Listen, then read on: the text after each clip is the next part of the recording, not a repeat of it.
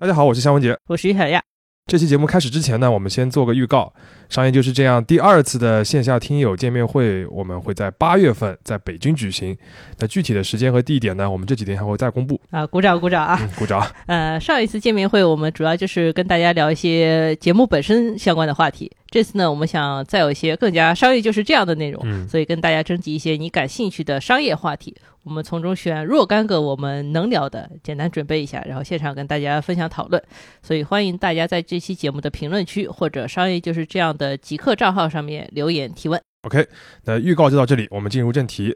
今天呢，我们小历史栏目回归啊，而且看了标题就会发现，这也是离当下最近的一次小历史，就是吉利收购沃尔沃。这个收购案呢是二零一零年的三月正式签约的，距今也不过十三年，而且它的影响到现在还在持续，可以说是一段现在进行时的历史啊。那一般来说，这么近的历史可能没有足够多可以采信的素材来讲。但是，一方面，这个收购在当时就受到了全球媒体的关注，事后又有很多的关键人物出来复盘和解密，包括吉利自己啊，也开始请人著书立说。虽然里面有一定的主观成分吧，嗯但是仍然有大量经过验证的事实。那基于这些素材，我们在当下其实已经能够把这个故事大致讲明白了。对的。而且从价值的角度来看呢，这个收购案也的确具有历史意义。小历史栏目此前讲过不少，比如说改革开放初期如何请进来的一些故事嘛。而吉利收购沃尔沃呢，可能是一个走出去的典型代表。首先，这是一个民营企业的市场行为，而非像先正达那样背后有个国家战略的主导。其次，这是一个高难度的所谓蛇吞象的并购，因为收购方吉利当时在行业里边的地位、实力、规模都远远的不如被收购方沃尔沃。最后呢，这是一次难得的成功案例，因为收购之后啊，吉利和沃尔沃都变得更好了。那在听完这期节目之后呢，你也会发现这是十分难得的一件事情。所以今天这期节目，我们就来回顾一下这个收购案。当然，有了十多年的沉淀，可以帮助我们稍微跳开一些，不仅是关注整个收购过程跌宕起伏的细节，也能从一个更大的框架来回顾它。我们今天大致分三个部分来讲。第一是背景，就是吉利为什么要收购沃尔沃，为什么能收购沃尔沃，这个天时地利其实决定了八成左右的事情。第二个是过程，也就是人为的部分，吉利到底是掌握了哪几个关键要素，能让整个事情成功的。第三就是后续，也就是这个收购案产生了哪些短期和中长期的影响，还有哪些事情是容易被我们忽略的。OK，那我们就开始吧。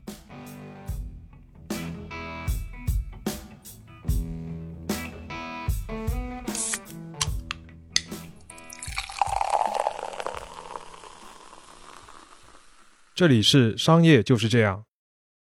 那肖老师先简单介绍一下整个收购案的大致过程吧。OK，呃，简单而言，就是二零零八年啊，一些权威媒体开始爆出福特想要出售旗下的一个全资子公司，就是沃尔沃汽车。那到了二零零八年的十二月，福特就正式发了一个官方声明，说我们正在寻找沃尔沃的收购方。到了二零零九年的十月份，呃，福特就宣布中国的吉利控股集团成为了首选的竞购方，然后双方开始正式的谈判。到了二零一零年的三月，双方正式签署了收购协议，吉利以十八亿美元的价格全资收购了沃尔沃汽车，嗯，相当于两年左右的时间两年其实都不到，对，就把这个个过程都做完了，对这个过程还是非常紧凑的。没错。你觉得整个收购案的过程里面有哪些值得注意的点吗？嗯，这边我们首先要做一个概念辨析啊，就是这个被收购方它是沃尔沃汽车，而不是沃尔沃集团。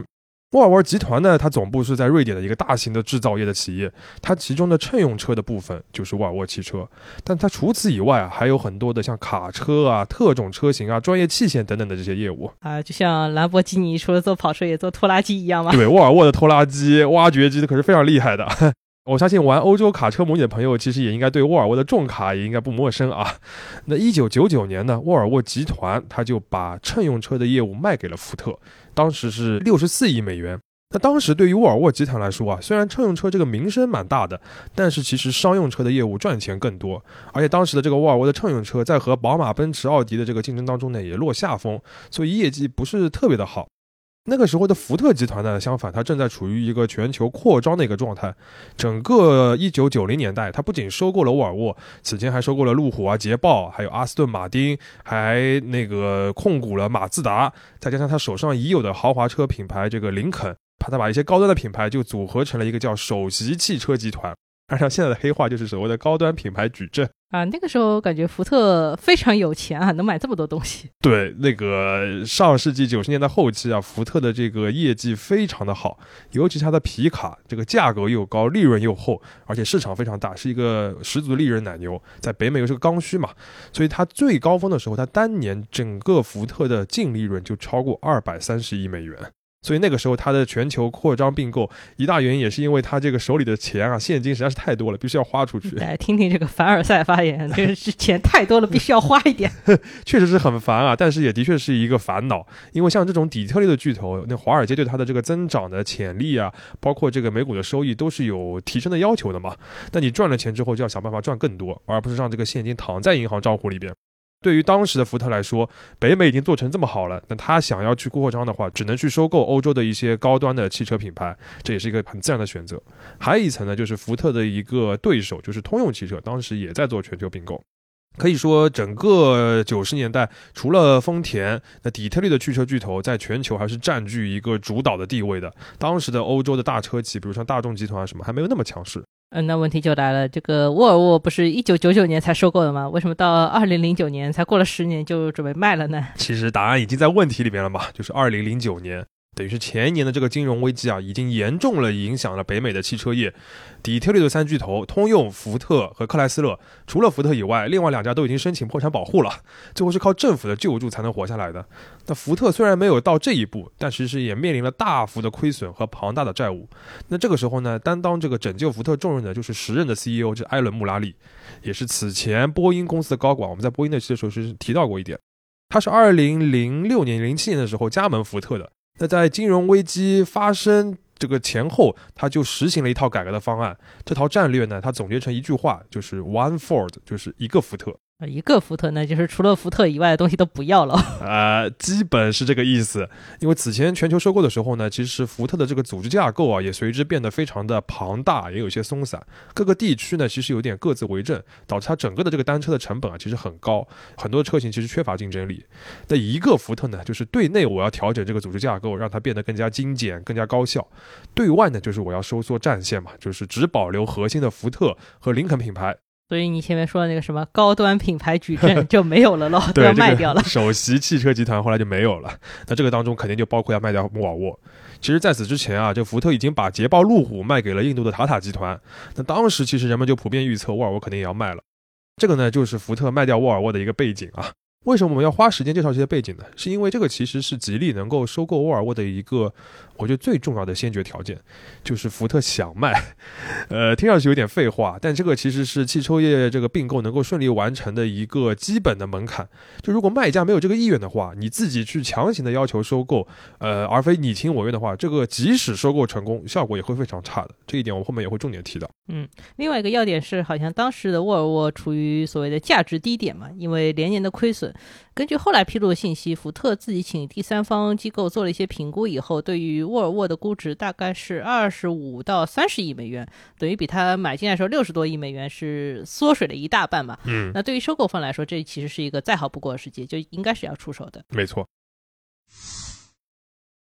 OK，那我们接下来进入吉利部分的背景啊。即便当时我们说收购沃尔沃是一个最佳的时机，但是说实话，在这个消息刚刚出来的时候啊，除了李书福本人吧，我想可能没有任何人会把吉利当做一个严肃的竞购者。嗯，是啊，我们看到二零零八年路透社刚开始爆出这个消息的时候，市场上的传言都是宝马对沃尔沃有兴趣，雷诺日产联盟对沃尔沃有兴趣，反正没有人提说什么吉利对沃尔沃有兴趣的。没错，即便是有的媒体提到了中国公司收购的可能性，其实也不会想到是吉利。这里边又要介绍一下背景了，就是在二十一世纪的头十年啊，尤其是二零零四年之后，中国本土的这个汽车市场因为快速增长嘛，这个国内的车企都兜里边有钱了，那他们想要继续提升自己的竞争力，一个蛮主。主流的风潮就是去海外购买车企，比如说上汽就买过韩国的双龙汽车，当时的南汽呢还买了罗孚汽车等等的。像北汽呢也曾经试图收购欧宝。后来啊，参与吉利收购沃尔沃案的一个重要人物就是洛希尔银行的中国区总裁叫于立平。他在和这个银行的总部汇报的时候就说，中国的外汇储备当时已经有两万亿美元了，这些钱肯定会用来海外并购优质的资产，这是一个大的基本逻辑，所以我们一定要抓住。但是这些并购主力听上去还是主要是国有车企嘛，嗯就是当时的吉利只是一个很小的民营车企。没错，呃，如果看二零零八年和零九年，它的销量在国内只能排到第九、第十，而且主要就是卖一些十万块钱以下的廉价车，在市场上也没有什么特别好的名声，也没有说什么技术很好、品质很好，都没有什么东西的。嗯，我们看到那个时候，就后来啊，彭博商业周刊在这个写了一篇报道，它的标题叫《中国排名第三十六的汽车品牌如何成就沃尔沃》。这个标题党，它里面这个三十六呢，指的就是在二零零九年的时候，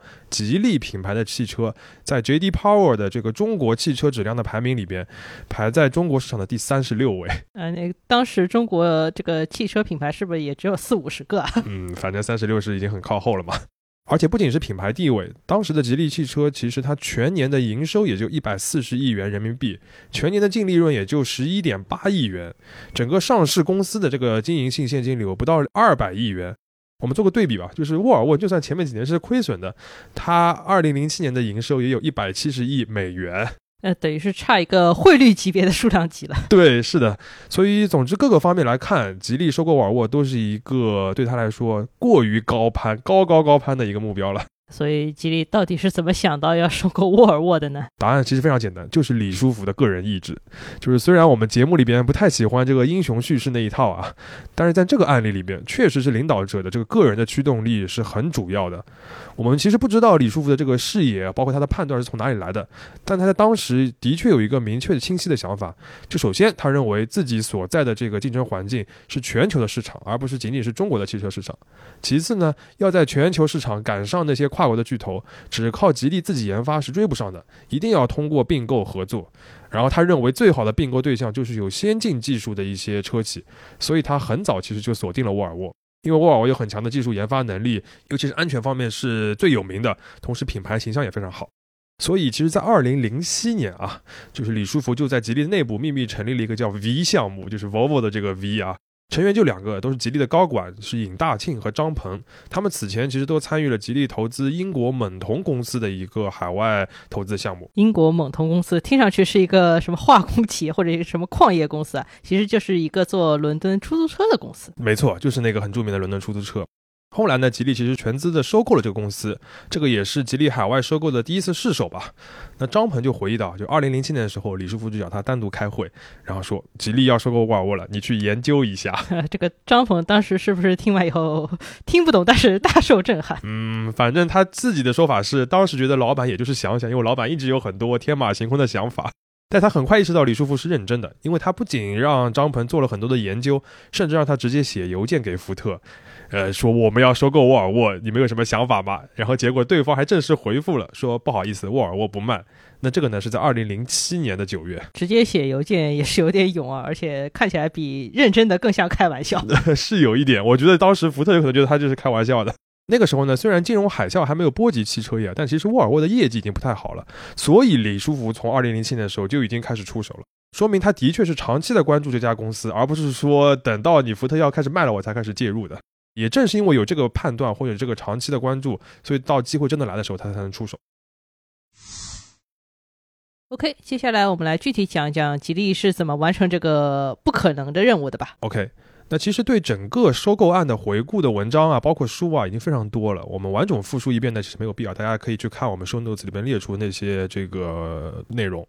我们就挑一些重点来讲吧。其实从刚才的背景当中，我们其实能够大致的提炼出三个吉利收购沃尔沃的核心的一个困难。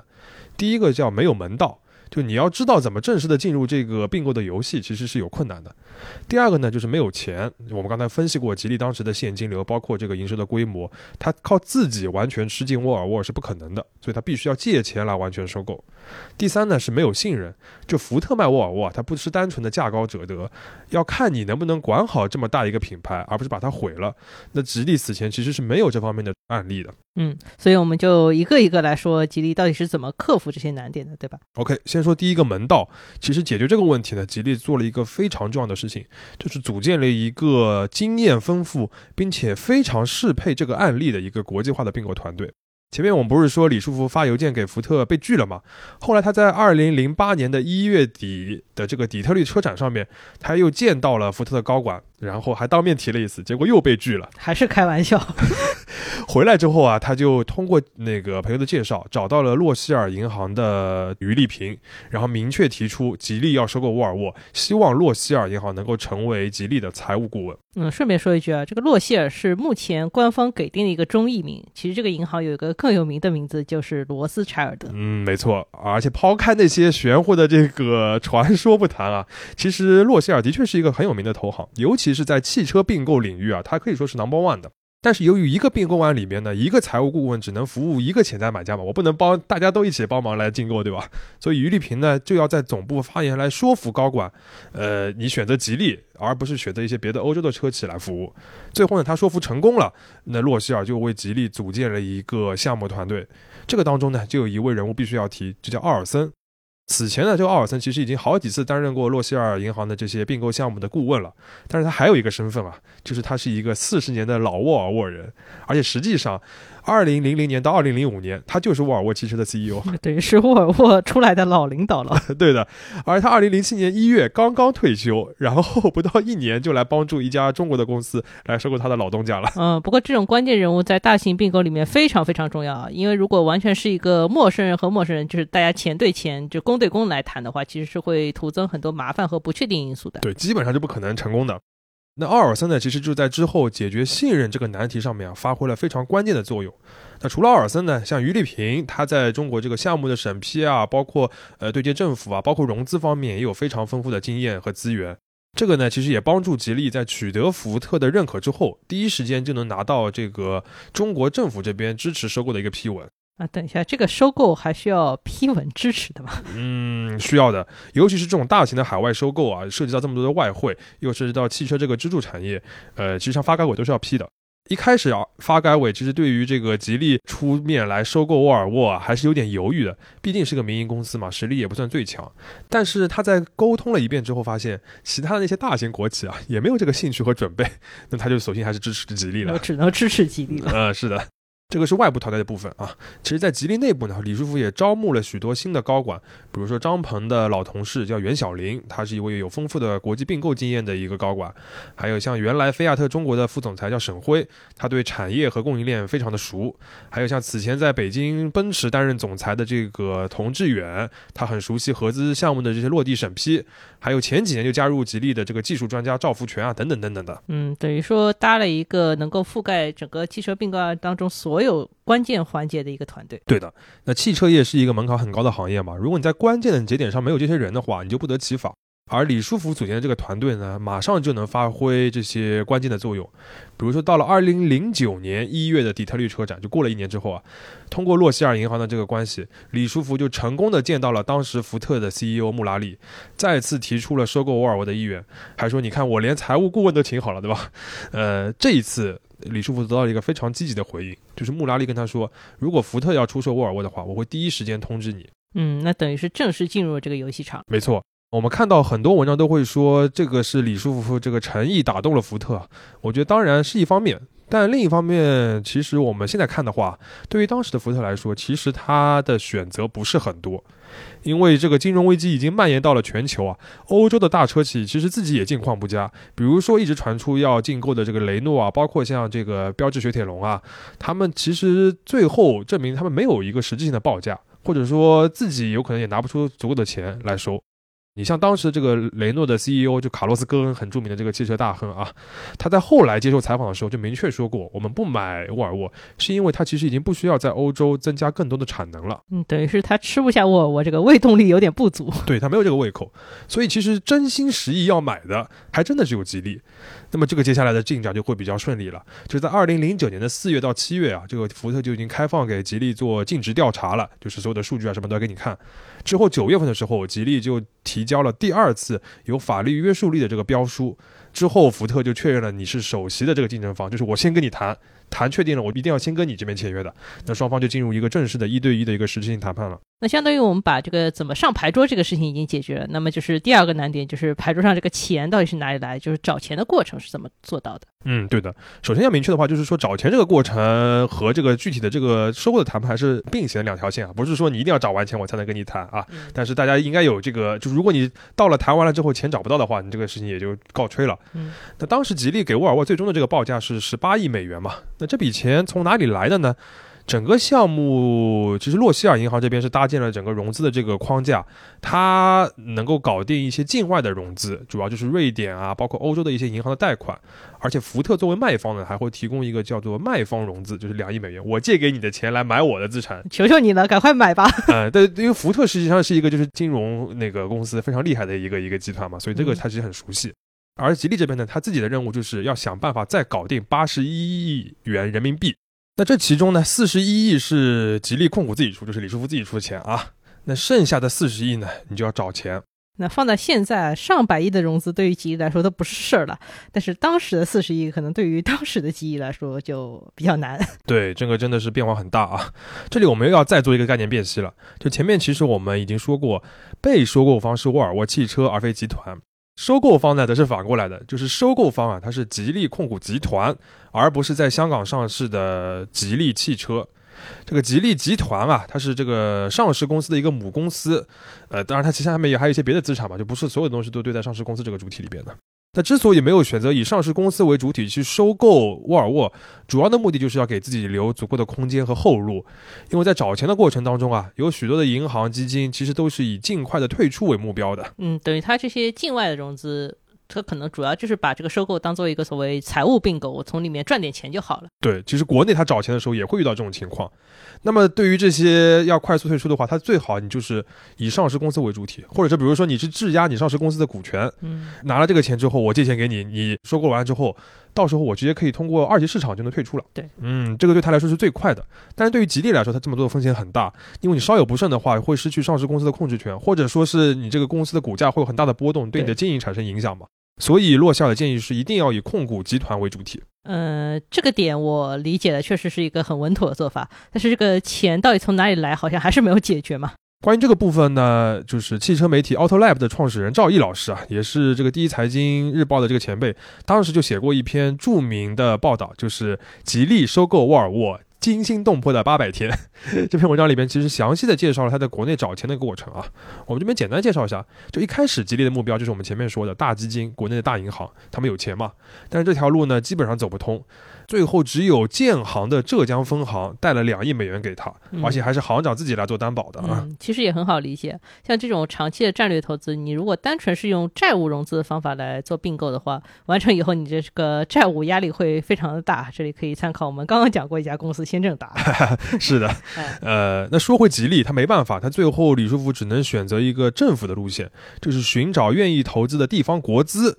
这个好处就是这些国资呢，它对于这个退出没有那么急迫的时间性的要求，它愿意长线的持有你这个股份，但是相应的，他们要换回的就是以后沃尔沃的国产项目要在当地落地的啊，这个不就是前几年大家热议的什么合肥投资未来的模式吗？对的，现在大家看起来这这套非常熟悉啊，因为这个汽车实在是一个带动能力太强的支柱产业，所以地方政府的确是有很强的动力，通过直接间接的这个投资的方式来招商的。但是啊，大家对于这些国内的大型项目落地，如果略有了解的话，都知道，越是这种大的决策，其实这个拍板往往很有戏剧性，就是没有那么严密论证的，有的时候真的很难说。你像，在吉利这个项目里边啊，其实一开始吉利是跟北京的这个亦庄这边已经谈的差不多了，甚至都已经租了办公室共同开始办公了。但是临了临了啊，据现在就是这个报道上的一些说法，北京本地的这个北汽集团就进言说，希望当地政府支持本地企业，因为北汽当时正在准备上市，啊，希望他们就不要再引进一个别的公司来做汽车生产基地。后来这个项目就不了了之了。呃，北汽说这个准备上市，准备上市，前前后后搞了十年才上市啊。吉利没办法，他后来就敲定了另一个合作方，就是大庆。大庆是投了三十亿元。这个大庆这个石油城嘛，当时他真的是非常非常渴望引入沃尔沃，能够建立起当地的一个汽车产业。还有十亿呢，最后是由上海的嘉定区出了。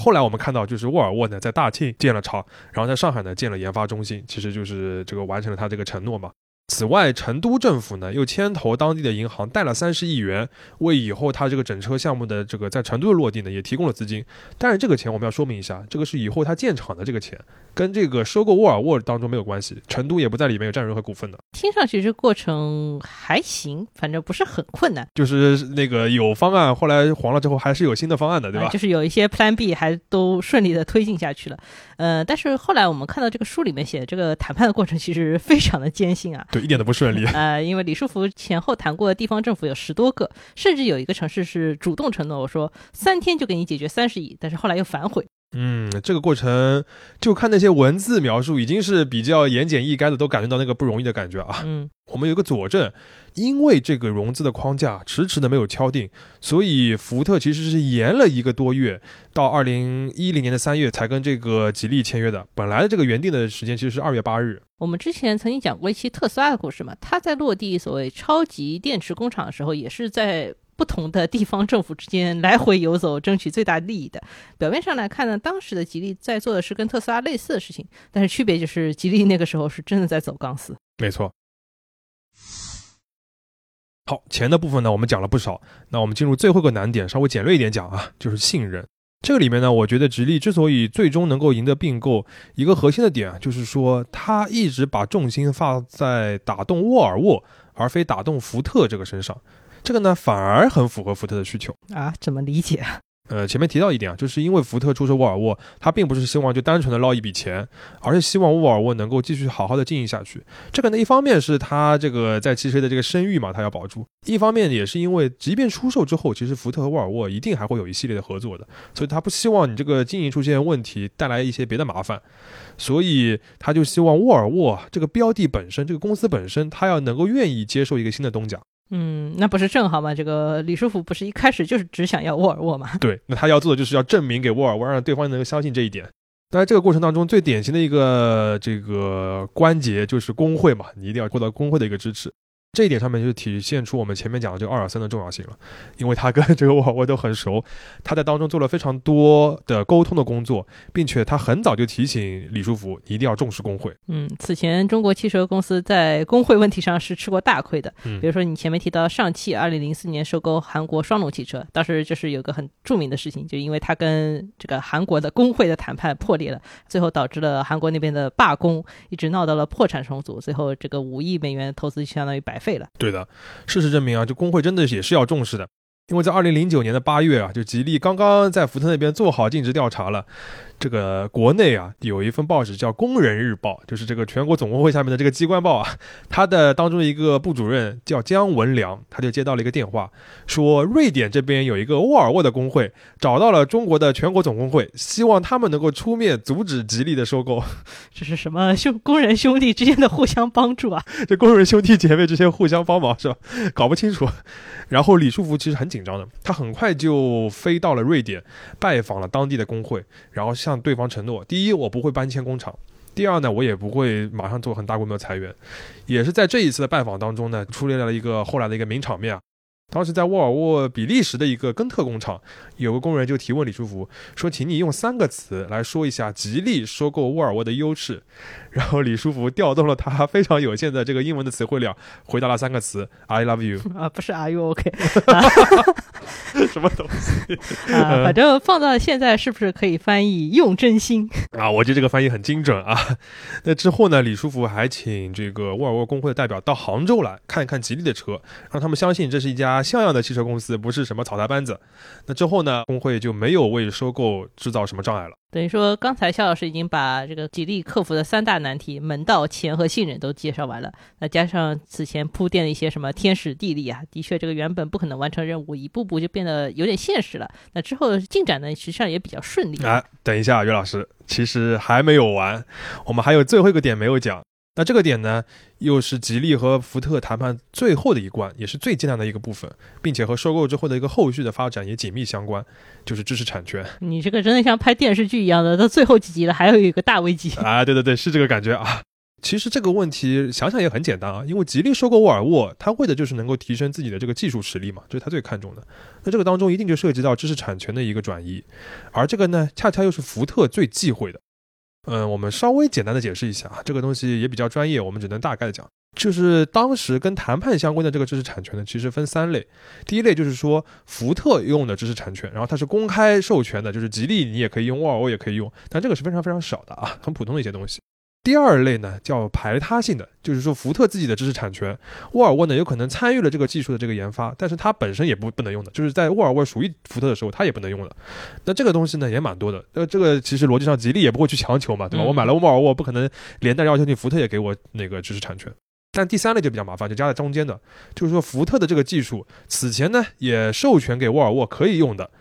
但是呢福特其实不希望在收购之后这个技术吉利能够使用，这个就是矛盾的一个焦点。嗯，感觉就是先前收购沃尔沃的时候，就是做了一个所谓的深度融合吧。沃尔沃和福特就是融合的比较紧密，嗯它变得不再是一个所谓技术独立的一个单独的汽车公司，所以你要在卖的时候再摘清楚呢，就比较困难。对的，据说这个谈判的艰难程度，李书福一度是非常绝望的。我们也确实看到，在二零一零年的二三月份，就是在这个收购快要完成之前，他在公开的场合甚至说出过类似于“如果这个谈判破裂的话，呃，不是我们这边的问题，我们完全遵守协议的”这样的话，其实就是已经是非常非常焦灼了。但最后不管怎么样，大家还是达成了一个协议。这里面一个核心要点就是说，福特和沃尔沃共有的这个知识产权，就我们刚讲的这个第三类啊，他们有一个三年的过渡期，在这个期间呢，其实可以继续授权，可以使用的。这个呢，既保证了福特的这个基本的利益，也同时保证沃尔沃现有车型的一个计划的稳定，同时也给了吉利和沃尔沃后来接下来自主开发车型平台的一个空间。三年之后呢，其实吉利就可以全面深度的介入沃尔沃的一个技术研发了。解决了这个问题之后呢，沃尔沃的这个收购案呢也最终落定了。到了二零一零年的三月二十八日，李书福啊在英国伦敦他就签署了所有的这个需要的文件。根据这个《新制造时代》这本书的这个描述啊，据说这些文件叠在一起有半米高。然后签完之后，李书福就埋头趴在桌子上，等他再抬起头来的时候呢，他就开始流泪了。那到这里，我们就大致回顾了这场跌宕起伏的收购案。从听故事的角度，这个高潮已经结束了。但是对于全新的吉利和沃尔沃而言，这才是刚刚开始。之后的故事才是整个收购案里面真正出乎所有人意料的，就是这两个地位差距如此之大的公司，居然真的开始逐渐磨合，就是吉利真的逐渐开始吸收消化了沃尔沃的技术实力，而且转化成它自己的市场竞争力。没错，这件事的难度呢，我认为是不亚于收购本身的。当然，就像节目开头说的，这还是一个进行时的一个事情，所以我们仅就一些已有的数字和既有的事实来给大家提供一些观察角度。首先，我们来讲一个挑战的部分啊，就在收购之后呢，吉利面临最紧迫的问题就是要如何维持沃尔沃经营的稳定。这里边有两个问题比较大，一个呢就是管理架构，一个就是钱。之前不是说嘛，沃尔沃已经不是一个完整独立的公司了，所以他们很担心新的老板来了之后啊，会派一群新的管理层来，然后就把所有人全都替掉。管理层后来确实是换了个遍，但是却没有引发太大的动荡，因为这个更换的这个决策呢，是由沃尔沃自己独立的一个董事会来做出的。这个董事会里的成员呢，包括很多汽车业资深的人士，包括前面提到这个为收购做了很大贡献的奥尔森，而李书福呢，只是这个董事长，也是董事的成员之一，在投票的时候，他其实也就一票嘛，对吧？呃，嗯当然，李书福作为这个大股东或者说唯一股东嘛，他其实有权利去更换这些董事的。啊、对，当然他不会频繁的这么做啊。他们这个最后确定这些董事的这个过程还是比较公开透明的，因为李书福也一直始终强调嘛，就所谓的吉利是吉利，沃尔沃是沃尔沃，这个口号当时在这个收购的时候传得非常的广，要对沃尔沃放虎归山啊等等的。这边还有个小例子蛮有意思的，就是在二零一零年收购完成之后啊，那吉利的一些国内的 4S 店。他们为了宣传，就在这个店里面拉标语说：“热烈庆祝吉利收购了全球知名品牌沃尔沃。”然后李书福知道了之后，就严令禁止你拉这种横幅。总之就是在他这个有意安排之下呢，沃尔沃就形成了一个比较独立的运营机制。新的管理层呢，也很快拿出了接下来的一些投资计划和发展规划。啊，但投资计划是不是就涉及到沃尔沃自己花钱的一些问题了？这个就是挑战的这个另外一个部分啊。那钱呢，其实分两个方面吧。一个呢，就是沃尔沃接下来要继续发展，比如说它一个很重要的点，就是要研发一个新的车型平台，就是一个针对这个小排量这个发动机的一个车型平台，叫 SPA。作为股东呢，吉利就要想办法为他提供这些钱嘛。前面都沃尔沃都已经亏那么多，没钱自己搞研发了。这个还比较顺利，因为在收购完成之后呢，吉利这个 reputation 已经很高了啊，就国内的一些大的银行已经比较支持它了，所以它很快拿到了三十亿欧元的一个授信。但另外一个层面呢，其实大家讨论的比较少，就是债务。吉利呢，虽然是通过政府平台的这个股权投资完成了收购，它不是一个债权的投资啊。但是因为沃尔沃前面几年自己的经营不善，所以已经有了大量的债务。那吉利收购之后呢，其实也收购了这些债务的。结果就是在收购后的二零一零年啊，吉利控股集团就是整个这个母公司集团，它的整个债务的规模就从一百六十亿元提升到了七百一十亿元。嗯，我们看到当时吉利对这个话题其实是有过回应的。他当时说法是自己的整体资产负债率是百分之七十多，在汽车行业是比较健康的，还不用担心。嗯，对。但是我觉得这个说法其实是有一点点问题的，因为这个当中其实流动的负债有四百七十九亿元。这个比例超过了整体负债的这个三分之二了，而且这个总数呢是当时吉利现金总量的两倍。嗯，再给大家重新复述一遍，就是流动负债，就是你一般一年之内要偿还的债务，这个比例不应该太高。对，就是急钱对吧？要还的，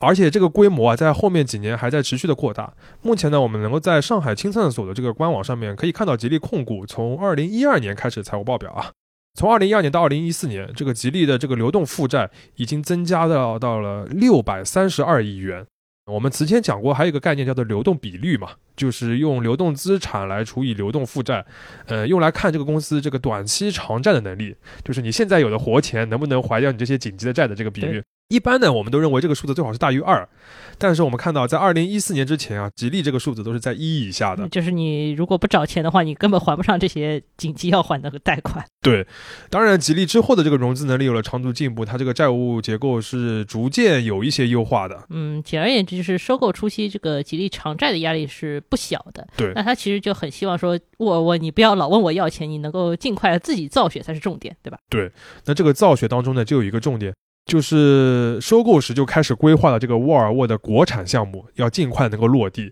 对吧？能在中国能够增产，能够扩大规模，那肯定就可以赚钱了。但是这件事情呢，其实非常的不顺利，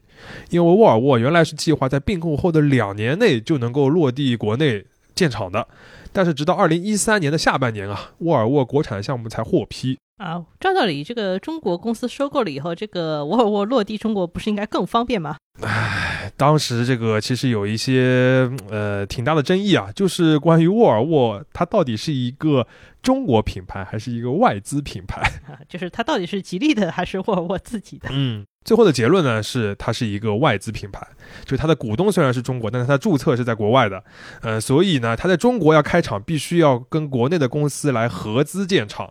最后就变成吉利不得不与沃尔沃再合资，在中国建了一个工厂，这是所谓的自己跟自己结婚嘛？是的，那因为这个争论，再加上当时有个背景，就是国内已经收紧了对外资投资整车这个业务的一个审批，所以你可以想象，吉利其实很希望它是以中国品牌这个身份国内建厂嘛，对吧？嗯。结果就是这个原本比较顺理成章的事情，反而变得最不顺利了。那之后几年的话，其实也有一个问题，就是当时属于福特的捷豹路虎，正好在中国开始迅速的开拓市场。对，就是在它蹉跎的这一两年、两三年里边，呃，国内的这个高端车市场是突飞猛进的。嗯，不仅像捷豹路虎那时候卖的很好，还有像宝马、奥迪啊，这个销量都是翻倍的。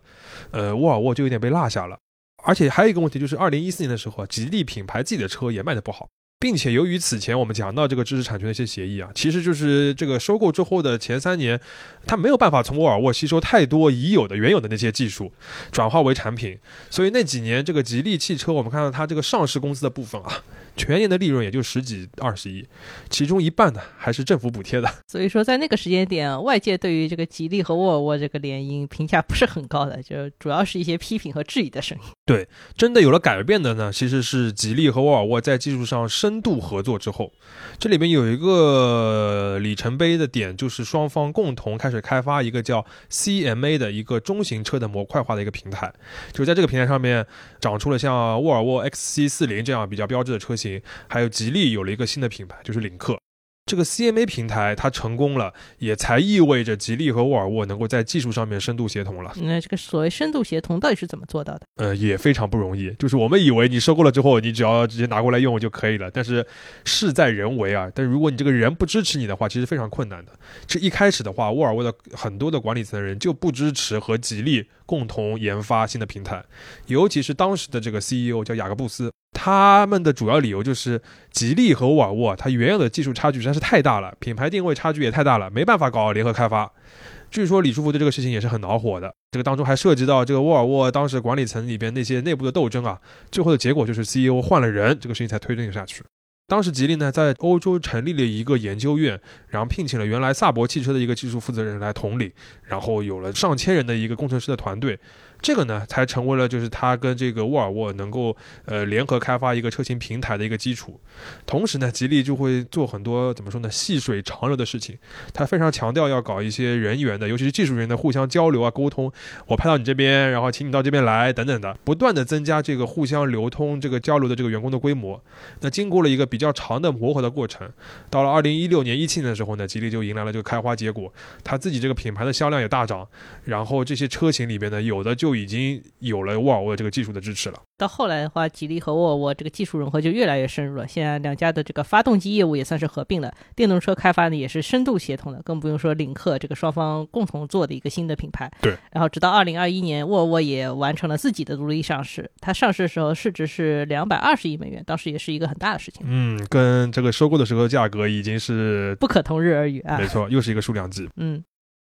那到这里，吉利收购沃尔沃的这个前因后果就讲的差不多了。但是其实整个故事还一直在持续，因为经此一役，吉利极大的锻炼了自己在海外做一些并购和合作的能力，在此之后就变成了中国在海外最活跃的车企之一。二零一七年，他收购了东南亚的宝腾汽车百分之四十九点九的股份，之后还收购了路特斯百分之五十一的股份，之后又参股了沃尔沃集团，也就是他商用车的部分。到二零一九年呢，吉利又通过二级市场收购了戴姆勒公司百分之九以上的股份。嗯，那个事情还是蛮轰动的，在当时所有人都以为吉利又要蛇吞象了啊。呃，我那个时候还写过一篇这个这个报道，猜想说吉利是不是可能想组一个像雷诺、日产那样的联盟，就是他不完全收购这个戴姆勒，但是。想要跟你也要深度协同，当然啊，后来我们知道这个结果就是经过跟戴姆勒这边的沟通，吉利就承诺我对你只是财务投资，我也不谋求董事会的席位，也不会进一步的这个欧意收购。但是不得不说，李书福和卡斯根的确有一点相似之处，就是他们都有个清晰的判断，就说整个汽车业的规模效应会变得越来越重要，行业的集中度肯定会越来越高。那你要生存下去就。必须不断的强强联合，一直让自己留在牌桌上才行。没错，但还是那句话，有这样判断的人其实不少，但真的能有决断和执行力把它能够完成的，实在是太少了。在吉利和沃尔沃的这个收购案当中，其实天时地利起到了决定性的因素，但如果长远的看的话，人和可能是其中更加珍贵的一个要素。商业就是这样。